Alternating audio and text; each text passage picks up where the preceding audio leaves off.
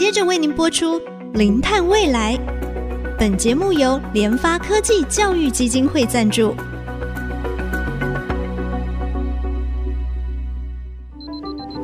前瞻能源新方向，以科学与科技迈向近零碳排，智慧永续，与您一同开创零碳未来。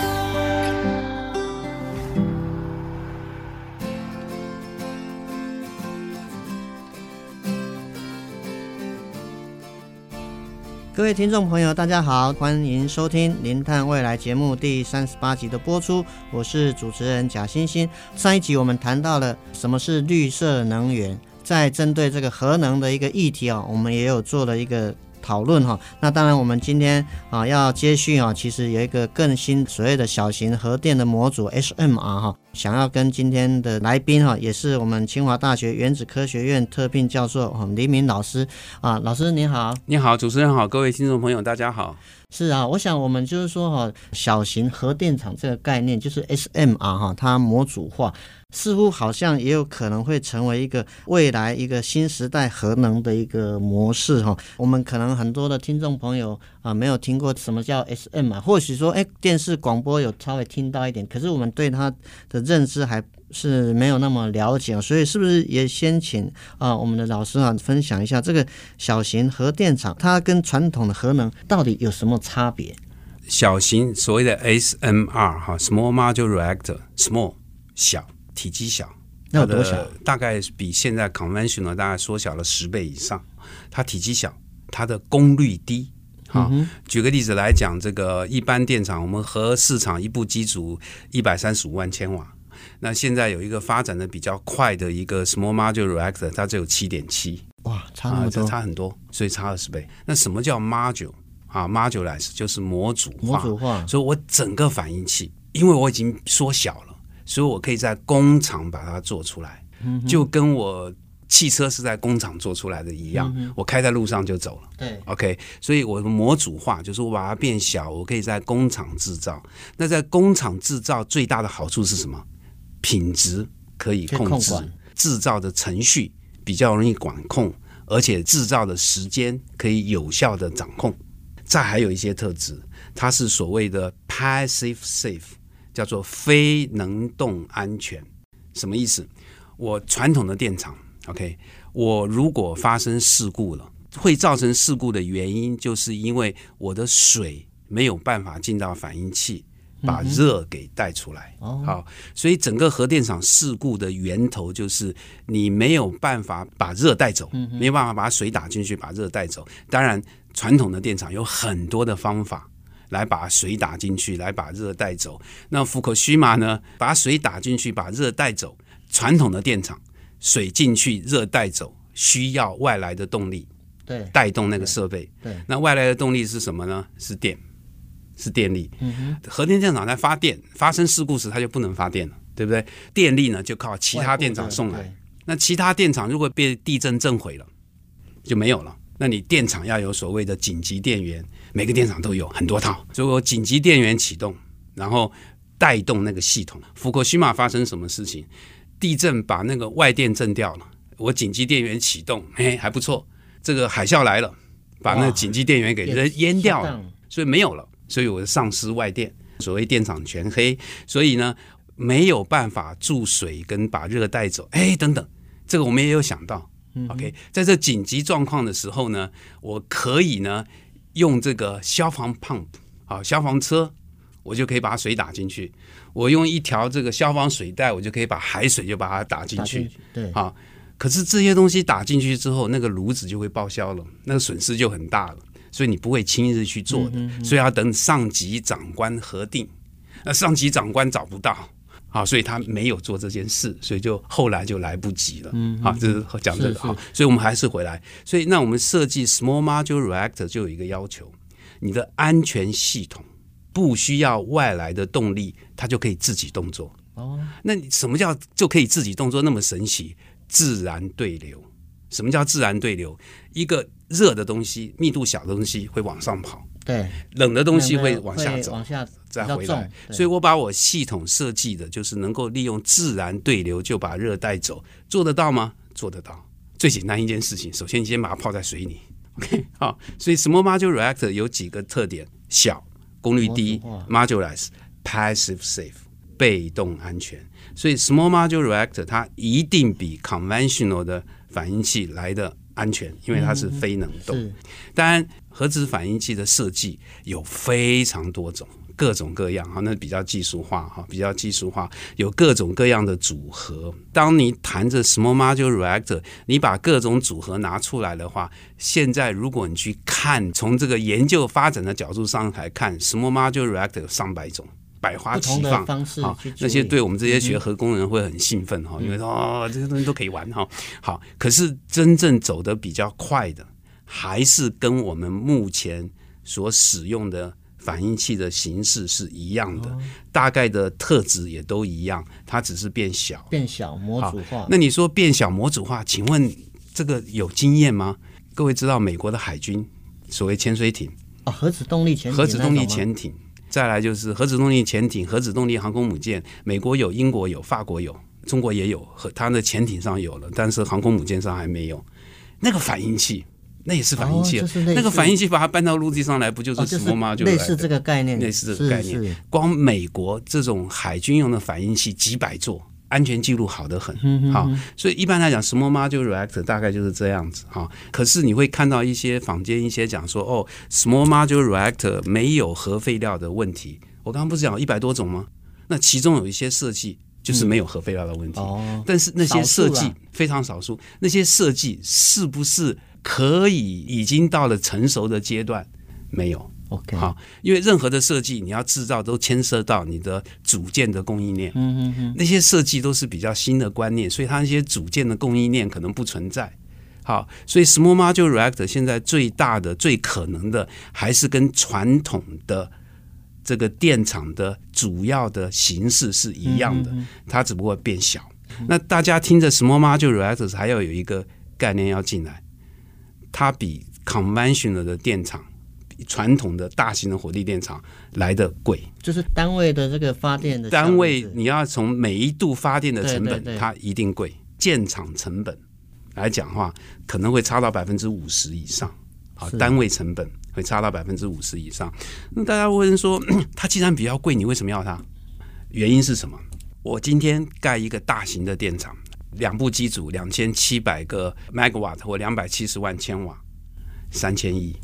那我如果只盖 small modular reactor，我只盖十分之一，假设一样的话，是不是投资就少很多？是少很多之后呢，我的财务的风险会变小，相对降低。相对降低。那大型核电厂最大的问题在什么？我今天在这个地方盖，我很多的设备、很多的组件都是在现场做的。那现场做的，你说牵涉到一件事情，工人的水准，施工能力的水准。那施工能力的水准呢？核能电厂注重安全，所以施工要接受法规管制单位的监督。那法规管制单位监督来了，说：“哎，对不起，你的不合格，拆掉。”那施工的会拆吗？啊，没有没有没有这个法规不是这样讲，我是这样子讲的。那大大家先打一场官司，对，打一场官司，打完之后再继续建。那请问，那你工程是不是 delay 了？嗯，那请问工程 delay，你那么大的 financial 的 cost 的利息谁付？好，所以大型核电厂建造的过程，因为你财务的风险较大，你的工期比较不容易控制，所以造成很多国家不愿意来建大的。可是，这里就有一些国家呢，对于工期，主要是工期的掌控非常有经验。嗯，那为什么有经验呢？因为他一直在盖。他失败过哦啊，他前面失败过，后面原因找到之后，后面就没有问题了，所以他一个个盖。是中国、韩国、苏俄、法国哈，法国法国最近应该比较少是吧？呃，法国他盖了一个，盖得很辛苦，总算盖好了，然后他很得意的说啊，我盖好了，所以我所有的经验都学到了，所以我后面要盖十四座。哇，前人说他要盖十四座，他会不会盖什么 Modular Reactor？看样子应该是不会，因为发电成本高嘛，贵嘛。嗯、那我能够盖大的，为什么不盖大的？是，所以将来是不是 small modular reactor 的一全部会被大家占据？我不认为是。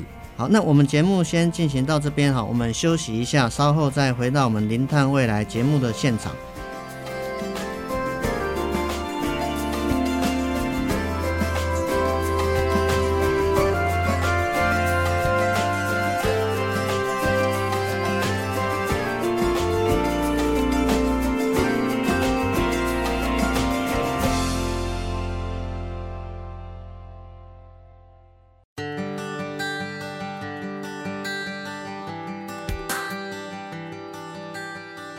欢迎回到我们零碳未来节目的现场。刚才我们跟李老师有特别谈到啊，目前这个小型的模组化核子反应炉吧，哈，SMR 特色小。模组化安全上面来讲的话，它是非能动式的安全哈，所以它跟传统的核电厂比起来，它的安全性相对会比较高。当然，其实大家现在是想说，哎，因为它可以模组化，就好像现在汽车制造在工厂制造，哎，就可以出来，然后就实际去安装这样。我想这样的一个方式哦，所以可能也让很多的国家哈跃跃欲试。当然，有很多那个新创公司好像也跃跃欲试哦。那当然，我想说这方面台湾。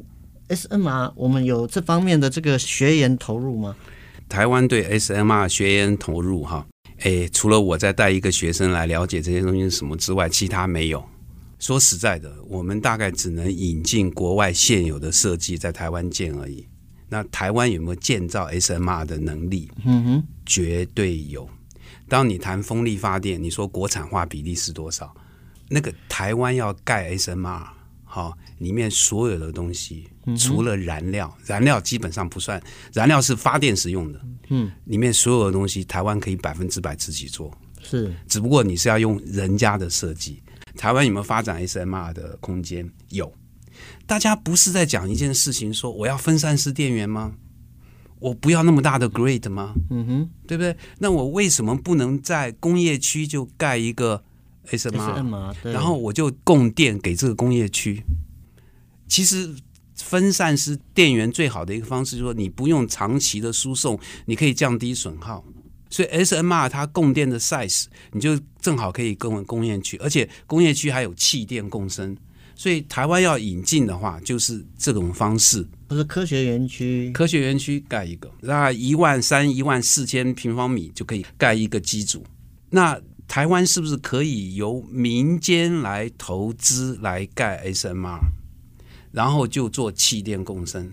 我要讲一件事情，它的发电成本可能没有办法跟现在的核能发电去竞争，甚至盖完之后有可能会比燃煤都贵。那你说，那我干嘛还要啊？OK，它没有碳排。第二个呢，它的成本稳定哦，成本稳定，因为它的建厂成本比较高。那燃料只占全部发电成买铀的燃料的成本，可能只占全部成本百分之十不到。所以如果我铀涨一倍，我的发电成本涨百分之十。我天然气发电成本里面百分之九十是买气，你就知道了。所以那就是台湾要发展核能的一个原因。所以那台湾是不是可以说服中钢？哎，中钢有自己的电厂哦，它有气电共生哦。那中钢是不是也愿意盖？对它有什么好处？那我跟台电买比较便宜，最大的好处在哪里？无碳，因为将来排碳多少是你竞争力的一部分。没错啊，当然我们要在民间来盖核电厂，有一些有一些法规待突破，所以台湾在发展 SMR，我觉得哈、啊、是有空间的。是，所以像我看到有一些资料，就是说像美国吧，好像也开始要做一些这个考量，是不是 SMR 的？核能电厂首重安全，所以我今天要盖一个电厂，我所有的设计详细的设计都需要法规管制单位通过。嗯嗯嗯，所以在美国就是美国核能管制委员会，英文缩写叫 NRC。所以美国现在有一个 SMR 的设计已经通过了 NRC 的认证，他们叫做 Design Certification，已经通过了，然后他也准备盖了。那第一个机组会在二零二九年上来。那整个厂会在二零三零年盖好，嗯，它已经在盖了。哦，当然不是最快的，最快在哪里？你知道吗？俄国吗？中，不是，在海南岛已经快盖好了。哦。那大家可能在坊间看到一些事情，您刚刚也提到说，哎，台塑好像有兴趣盖。对对。哎，这里面还有一些转折哈。台塑有兴趣盖，但是不是盖在台湾，哦盖在哪里？盖在菲律宾。台塑生产石油什么？它底下有个工程部门叫台塑重工，它负责台塑所有的工程。可是呢，他有那个能力，他就去国外包工程，所以他替菲律宾一家私人的电力公司、民营的电力公司盖燃煤电厂。那公司跟他讲：“你会不会盖核能电厂？”他就说：“可以啊。”台塑说可以啊，所以啊，台塑重工啊 OK，就开始谈，就开始做。所以他要盖，没错，好，他要盖在菲律宾。那盖哪一个呢？是在美国的一个设计啊，是 SNR One Sixty，那个设计还没有拿到，还没有拿到 NRC 的 certification，还没有拿到，所以台硕要盖的是那一个。哦，那你说台硕是不是跟清华有任何的合作？哎，这些讯息哈，每天在变。我们知道台硕要准备盖这件事情，大概差不多是在半年前。那我在我来看呢，以台塑目前的状况，它只有一个目的，它要很快的把厂建起来。所以任何事情委托学校做研究的事情，可能只不过是在希望培养一些人力而已。嗯嗯，好，因为那个设计技术是固定的。对，就是有点这个，让让你这个学校也对这些事情有些接触、有些了解了。嗯、是，所以台塑的事情大概是这个样子。那你说台塑跟清华目前有没有任何的合作计划？在核能这一块还没有，当然都可能也是一个可能性啊。对，对也是个可能性。就是说，刚才哈，我们真的是非常谢谢哈李老师啊，把这个比较新的一个技术 SMR 概念，它小。模组化在安全性上跟传统的这个核电厂来讲，它相对是更安全的。那当然，它的这个呃废料的问题啊，其实还是有这个还是在还是在。但是呢，它有一个比较好的一个呃想法，就是透过这个分散式的一个电网的概念来讲的话，比如说，哎，我们一个城镇或者是说哎工业区。啊，我们根据它的这个用电的需求，去刻制化设计相关的这个 SMR 的一个模组啊，这样子其实就可以解决我们很多的一个问题。那当然，这个 SMR 从它产生电力的过程当中，几乎是零碳。但是零碳呢，其实对我们很多的这个国际的厂商，我们要做国际的市场来讲的话，这个是一定是会被要求的。像欧盟的这个 CBAM 碳边界税的一个问题等等，或者说我们国内以后可能也会开征这个碳税等等这个问题。所以，当然我觉得 SMR 当然作为一个比较新的一个科学技术来讲的话，有没有可能它未来会成为我们一个小区域供电发电可能的一个解方？我想等。未来技术还有它商转成本，如果说能够再降低一点点，或许未来也可能是一个可能的一个选择，或是一个可能的一个方案。其实我想，可能大家还有一个观念哈，一个能源供应设施的一个形成，还有它一个政策上的改变，要能够落实，都是长时间的事情。那如果你说啊，如果我们很能够很成功的。把 SMR 的这个新建的技术、新建的能力带入，我想讲一件事：台湾绝对有能力，嗯，好，台湾绝对有能力盖 SMR。可是你的设计可能是美国的设计，是你要拿到美国设计让我们用，我们来盖，我们绝对绝对是有这样的能力。即使是这样子，那你如果要来我预测说，台湾第一座 SMR 多久可以上来？美国我们刚刚讲走的最快那个厂叫 NuScale。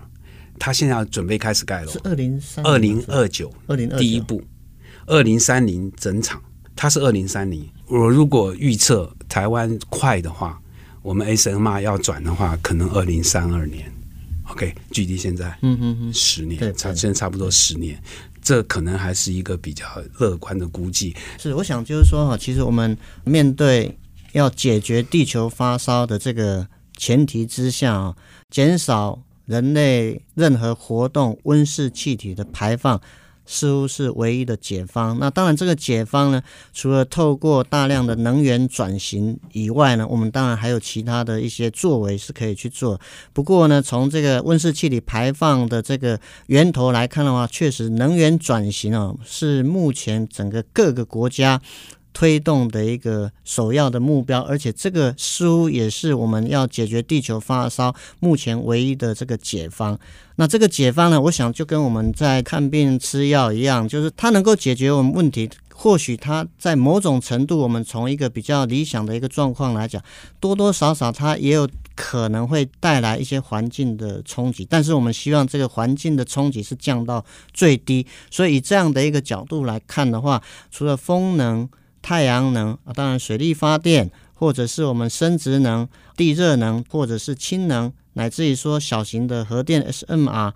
或者是核能，它都可能是我们在这当中能源的选项。那当然我知道，其实针对核能的议题，其实它会挑起我们非常敏感的这个神经哦。但是其实我觉得，从一个科学上面、客观科学技术上，我们应该还是要回归在这个科学技术理性的一个探讨，才能真正理出一道完全能够解决。地球发烧的一个解方啊！我想今天真的是非常高兴啊！再次邀请我们清华大学原子科学院的特聘教授啊，李敏李老师啊，从关于这个核能它相对的一些科学上，让我们有一个正确的认知啊。我们有正确的认知的时候，才能够采取正确的行动啊。节目也已经都在 Apple Podcast、Google Podcast 还有 KKBox 上线了哦，所以啊，你只要搜寻关键字“零碳未来”啊四个字，并且记得要按下订订阅。我，才不会错过我们每一集精彩的节目。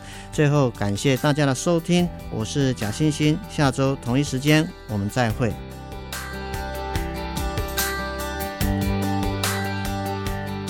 本节目由联发科技教育基金会赞助播出。联发科技教育基金会邀您一起响应近零碳排，以知识驱动更好的未来。